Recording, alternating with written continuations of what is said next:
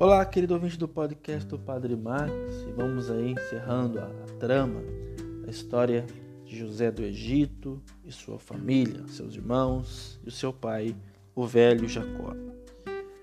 O velho Jacó se dirige ao Egito para rever o filho reencontrado vivo depois de tantas penúrias e dificuldades.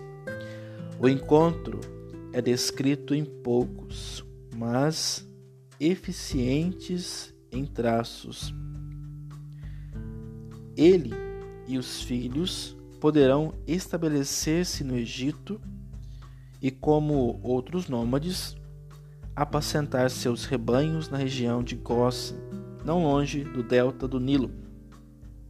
Assim termina a aventura de José, feito escravo no Egito e depois vice-rei daquele país com sua lição sapiencial em torno da providência divina que guia todos os acontecimentos humanos, servindo-se para seus intentos de bondade até dos defeitos e da própria maldade dos homens.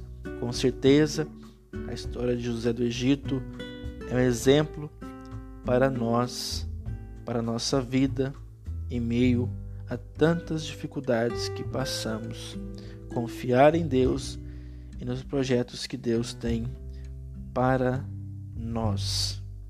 E assim, o velho Jacó vai se despedindo do filho, dizendo: Agora morrerei contente, porque vi a tua face e te deixo com vida. Louvado seja nosso Senhor Jesus Cristo para sempre seja louvado.